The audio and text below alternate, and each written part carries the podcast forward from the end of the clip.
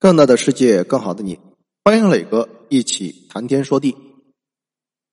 一连串悬而未决的命案引起韩国民众的愤怒，对警方无能的指责汹涌而至，不安的情绪笼罩在每个人的头顶。下雨天不要穿红衣出门，有杀人魔王在外游荡，等等恐怖的想象占据人们的脑海，一时之间人心惶惶，家家门户紧闭。而发生在一九九零年十一月十五日的第九起案件最为骇人听闻。当时凶手时隔两年再次犯案，遇害的是一名十四岁初中女生金某。回忆起受害者的惨状，何生军至今咬牙切齿，怒不可遏。金某被发现时上身赤裸，手脚被绑在身后，被上衣和袜子勒死，胸口还被凶手用小刀。划出格子花纹，一共划了三十八道。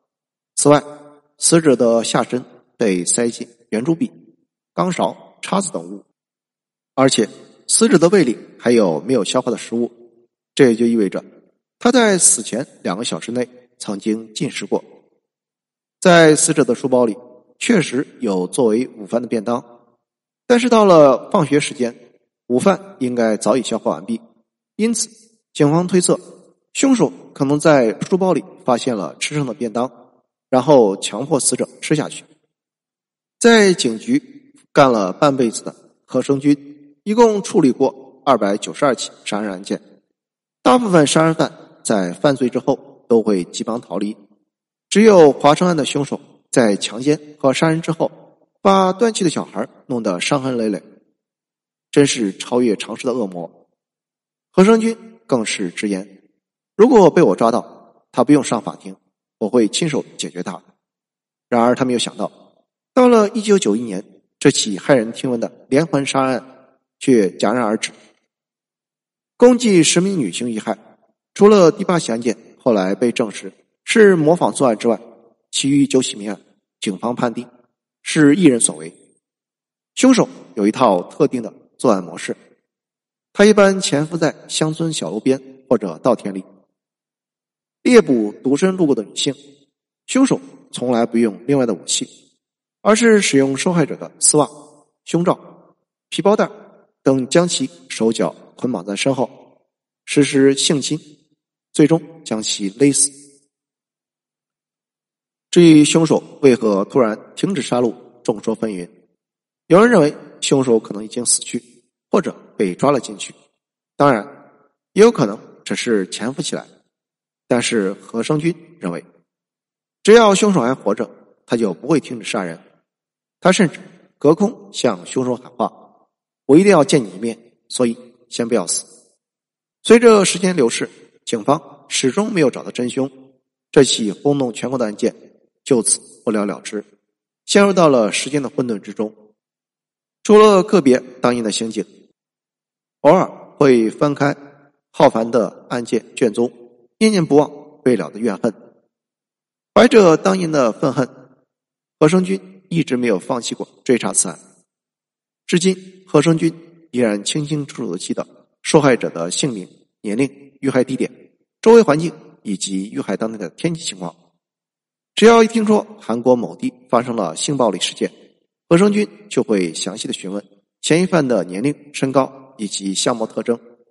但是，这些努力。似乎只是徒劳，真凶如人间蒸发一般了无痕迹。二零零六年，华城案追诉期限到期的同年，何生军带着挫败感与愧疚感退休。从此以后，这起一直悬而未决的连环杀人案件逐渐被淡忘，淹没在现代化建设的轰鸣声中。而对于受害者家属以及韩国警察来说，此案。始终是心中隐隐作痛的一根刺。二零零三年，电影《杀人回忆》上映，何生军从片名开始就感到不满。他说：“对于十条无辜的生命和他们的家属，以及在案发场日以继夜辛勤调查的数万名警察来说，那是无法回忆的噩梦。然而，看着电影当年关于命案的记忆一件一件被唤醒，何生军禁不住流下热泪。”二零一三年，电影《杀人回忆》上映十周年发布会，导演奉俊昊半开玩笑半认真的说：“凶手的血型是 B 型，一九七年之前出生。现在把会场的门关上，所有人检查一下身份证和血型。”现场发出一片笑声。一直以来，奉俊昊都坚信凶手终有一日会来看这部电影。他甚至随身携带一张问题清单，以防止有一天真的见到凶手，却想不起要问什么。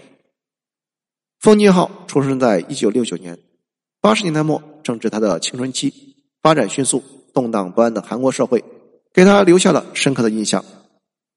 打开报纸是亚运会与奥运会的开幕式报道。打开电视机，民众在大街上集会游行，抗议威权政治；学生齐声高喊口号；总统大选的宣传广播不断响起的防空警报，共同组成了那个时代的背景音。与其说刑警无能，倒不如说因为时代的丑恶，所以没能抓住犯人。不同于一般的犯罪片。电影《杀人回忆》里始终没有出现一个真切的凶手形象，只有受害者一个接一个死去，嫌疑人一个接一个出现，可是都并非真凶。刑警们不眠不休的追查线索，每次想要触摸到真凶的衣角时，那种真实的触感又再次脱手远去，最后无论是刑警还是观众，都只落得深深的无力感。整整三分之一个世纪过去，借助日益先进的科技，案情终于有了突破性进展。二零二零年，韩国警方通过 DNA 对比，发现正在釜山监狱中服刑的犯人李某，与华城连环杀人案中其中第五、第七、第九起案件现场搜集的 DNA 一致，而且李某在案件期间，也就是一九八六年到一九九一年。一直居住在华城区泰安一，距离事发地半径仅仅三公里，就在警察的眼皮子底下。虽然曾被列入警方的嫌疑人名单中，但是李某的血型是 O 型，而不是警方所认定的 B 型，所以得以逃脱捉捕。专家分析，由于 DNA 一致的证据强有力，因此不排除当年案发现场没有得到恰当的保护。导致证据被污染的可能性。一九九一年，李某娶妻生子，这可能是他停止杀戮的原因。一九九三年，他移居青州。一九九四年，奸杀了妻子的妹妹并抛尸，手法与华城连环杀人案如出一辙。然后，李某被判处无期徒刑，锒铛入狱。根据当时抓捕李某的刑警回忆，李某的妻子曾经哭诉。丈夫有性变态倾向，常常无由来的殴打她，还把儿子关在房间里拳打脚踢。尽管两起案件有很多相似之处，但是青州警方会将眼前的杀人犯和华城郡的连环杀人案联系起来。如今，虽然找到了有力的真凶嫌疑人，无力感并没有消失。十五年的追诉期限早已过去，嫌疑犯。不会再因为此案件受到任何惩罚，甚至由于追诉期已过，如果李某拒绝警方审问的话，警方无权强制审讯。但是，李某三次配合了警方的长时间审讯，然而他明确的否认了华城案的犯罪指控。有专家认为，李某否认指控可能出于自保，虽然被判处无期徒刑。但是李某在狱中服刑超过二十年，而且表现良好，是一级模范犯，有机会获得假释。据称，李某在狱中过着相当平静的生活，连听到跟自己有关的新闻也毫无波动。同时，他还迷上了陶艺。在二零一一年、二零一二年囚犯陶瓷展示会上，展示出他亲手制作的陶瓷作品。另外。萦绕在观众中另一大疑问是：嫌疑人李某是否看过《杀人回忆》？釜山监狱里有电视，经常会播放教育宣传片，只有在节假日会放电影。根据知情人士称，狱中共播放过三次《杀人回忆》，但是李某到底有没有看过电影，不得而知。为什么到现在才抓住凶手？这是大部分人看到新闻后的第一反应。在等待真相的漫长时间里，许多与案件相关的人承受了莫大的痛苦。第七起案件受害者的丈夫，在妻子死后，从此酗酒度日，不久去世。